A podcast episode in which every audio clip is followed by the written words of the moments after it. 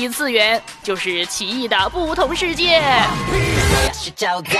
刘芳带你冲破次元壁，与你一起探索关于异次元的那些事儿。去看看这世界，千锤百炼的温柔之剑。嗨，欢迎做客微波异次元，我是带你冲破次元壁的刘芳。那么今天呢，要介绍的动画是还在连载当中的四月新番《鬼灭之刃》。那一看这名字啊，又是灭又是刃的，那就知道是很多打斗的热血漫画题材。那刚好呢，这也是我喜欢的类型。《鬼灭》的动画可以说是十年来制作精良、排名第一梯队的作品了。先说打斗的动作啊，每个动作非常细致，一些几乎是看不到的快速动作都没有漏掉。二 D 动作的独立设计、分镜加上三 D 特效的辅助，怪不得弹幕都在刷，经费在燃烧。再来说视觉风格，这部动画呢实在是非常具有艺术感的。主角炭治郎所使用的剑术招式被称为水之呼吸。在动画当中，视觉呈现出来就像是著名版画浮世绘作品《神奈川冲浪》里。《鬼灭》的制作组中还特别设有美术设计团队，很难想象这是一个每周更新的电视动画，因为啊，美术设计组基本上是在电影制作中才会有的一个专业分组。当然呢，这做出来的效果确实是有大片质感的。再来说说声音团队。配乐和声优都是业界精良的团队来担当的。如果呢熟悉二次元配音和配乐的话，那声音方面团队啊都应该不陌生。配乐的水准也可以说是电影级别的。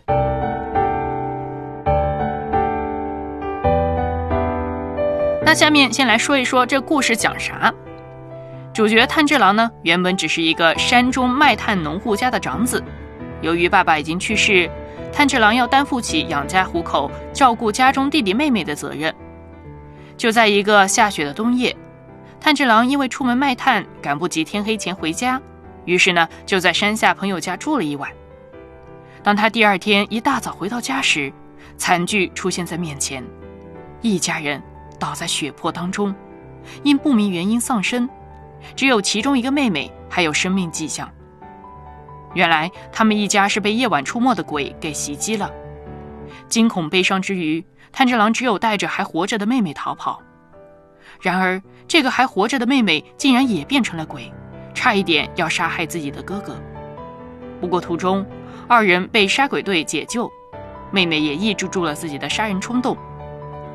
炭治郎希望能够知道自己家人遭遇惨剧的真相，也希望能够找到方法把妹妹变回人类。于是决心要加入杀鬼队。但是，一个农家少年如何进化成一个战士呢？除了本身具有的天赋，地狱式的修炼那是少不了的。所谓的热血漫画，其核心价值观就是修炼。那么，不同的热血题材会再加上其他的元素和主题，例如伙伴情谊或者光怪陆离的冒险故事。当然呢。很多热血漫画都差不多类似套路，但要做到剧情吸引且能打动人，这绝非易事。继《海贼王》《火影》《死神》的时代之后，《鬼灭之刃》可以说是热血少年漫画的标杆，《少年将谱》杂志现在最新的支柱作品之一。不仅战斗情节扣人心弦，关于人物的修炼故事也讲得扎实完整。另外呢，对人物心理的情绪细致描绘，却是很多热血漫画中所没有的。除了主角炭治郎靠着坚韧的心和坚持的毅力的励志修炼故事以外，主角小分队中还有一位最胆小的男孩善意，他的修炼故事呢就更加接地气了。善意是一个很容易就逃跑，甚至是哭鼻子的孩子，但原来这看起来懦弱的小男孩也身怀绝技。不过呢，正如一句网红术语所云，哪有什么一夜成名，背后都是百炼成钢。善意所拥有的绝技，也都是通过不断修炼而得来的。但是他这样软弱的性格，显然是跟坚韧拉不上什么关系了。那他到底是怎么修炼的呢？原来啊，是背后有一个锲而不舍的师傅对他不离不弃的敲打。善意从小失去双亲，被他称为爷爷的师傅收养。爷爷其实是一个年迈的武林高手，自从收养善意开始呢，就培养他，因为爷爷认为他是一块值得打磨的宝石。但修炼总是艰苦的，善意曾经无数次的逃跑，但爷爷总是无数次的将他拽回来。就在这样多年的修炼中，终于练成了一个绝技，但是他也只学会了这唯一的一招。爷爷安慰说：“只会一样也没关系，那就不停的磨练，把它登峰造极，就如断刀一般，一直重复一样的敲打，不断敲打，将杂质和多余的东西都去掉，才能提高纯度，提高韧度，这就是锤炼的价值。”这让我想到一句圣经的经文，《约伯记》二十三章十节说：“他试炼我之后，我必如精金。”爷爷不仅没有因为善意的软弱而责备他，反而是不停的鼓励和陪伴他一起的修炼。爷爷说：“善意啊，逃跑也好，哭泣也好，但不要放弃，要相信所经过的这些地狱般的修炼生活，一定会让你有所收获的。”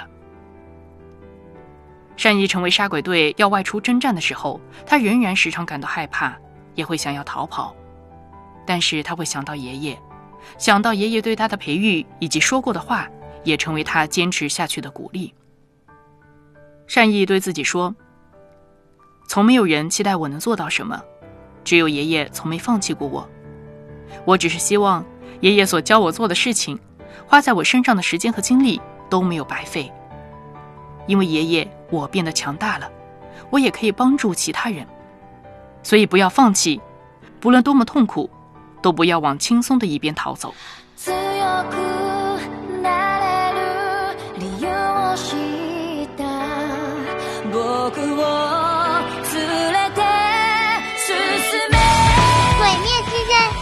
团真是全员小天使，都是暖男小哥哥。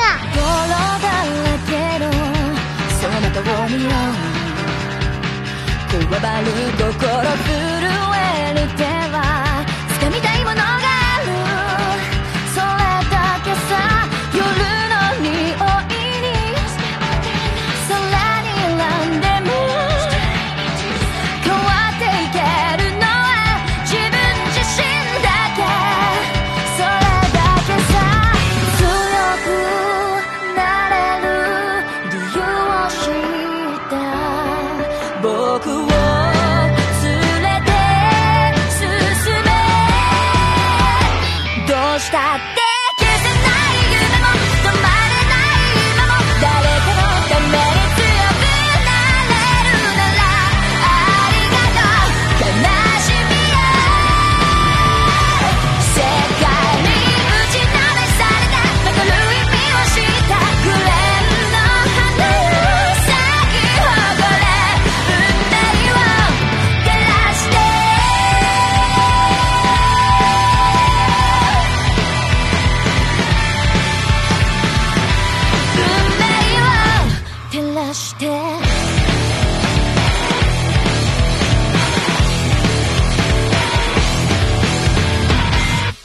出炉。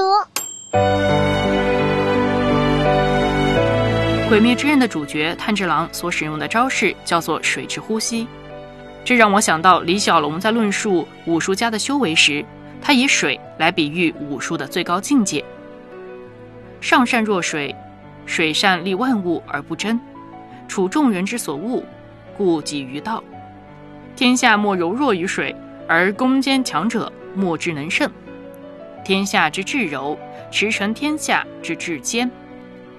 这个意思就是说，至高的品性像水一样，责备万物而不尽名利，不与世人一般见识，不与世人争一时之长短，却能做到至柔，容天下的胸襟和气度。如水，就是要保持一颗空灵的心。主角炭治郎就给人这样的感受：性情温和但坚韧的炭治郎。修炼的水之呼吸，正像是他自己的一个刻画，不仅待人温和，而且面对鬼都保持着一份人文关怀。虽然炭治郎几乎失去了所有的一切，但他并没有被仇恨所支配。他想要变得更为强大，是为了保护妹妹，保护更多手无寸铁的民众。本性温柔的炭治郎，甚至在与鬼战斗的时候，都能够体察敌人的心情。毕竟这些鬼曾经也是人，有些是人生走到绝路成为了鬼，有些并不是自愿变成鬼，而是被鬼王所控制了。这些人之所以堕落成鬼，都是因为内在不能释怀的捆绑，或者外在不可左右的环境。例如，其中出现过一个浑身是骨的恶鬼祥凯，他一直渴望自己的力量被认可，所以一直杀人，寻找可以增强力量的唐僧肉。其实他这种执念啊，是原本作为人的时候就没有解决的问题。原来祥凯曾经是一个作家，他渴望自己的作品得到承认。然而啊，不仅没有得到认可，甚至还被羞辱。当时他的编辑甚至将他的稿件散落一地，还用脚踩着过去。因此，祥凯堕落更深，更渴望力量，渴望被承认，陷入了无法自拔的执念当中。炭治郎最终在斩杀祥凯时，听到了他内心无力的呼喊：“我只是希望被承认。”炭治郎在祥凯消失前。忍受着断裂骨头的浑身剧痛，只是温柔地回应道：“你很强了，你所布下的阵法很厉害。”随即，终于得到认可的祥凯释然离开世界。炭治郎对于鬼的这种临终关怀，在后面蜘蛛森林的剧情中更为明显。已经残害了很多杀鬼队员的蜘蛛女，在知道自己将要被炭治郎斩杀之际。竟然显得轻松起来，放弃抵抗，甚至想要拥抱死亡得以解脱。原来蜘蛛女一直被家暴，更是被恐惧所控制。她忘记了曾经作为人的时候也被温柔的眼神注视过。堕落成鬼之后，他只能选择通过杀害人类来获得安全。讽刺的是，他是一个蜘蛛鬼，之所以杀生众多，反而是因为自己也正被操纵着。也被更加厚实的茧子捆绑着。觉察到蜘蛛女心境变化的炭治郎，很快转化了剑技，名为“甘天”的词语，使对方没有任何痛苦的离开了世界。虽然炭治郎并不知道蜘蛛女发生过什么，但她最后温柔的举动和眼神，却给将死之人莫大的安慰。看到这样的做法，我忽然想到一句经文。温柔的人有福了，因为他们必承受地土。可是，要做一个温柔的人实在不容易。自己所背负的沉重，大概只有自己知道。更多声音图文，请到微波出炉微信公众号“小炉子”在那里等着你。放老苦中淡的都到这里来。疲惫受压制的，他要来恢复。放手，来到我主耶稣的脚前，写下这一切，就让他来掌权，就是现在，来触摸我，让我的心被。满足。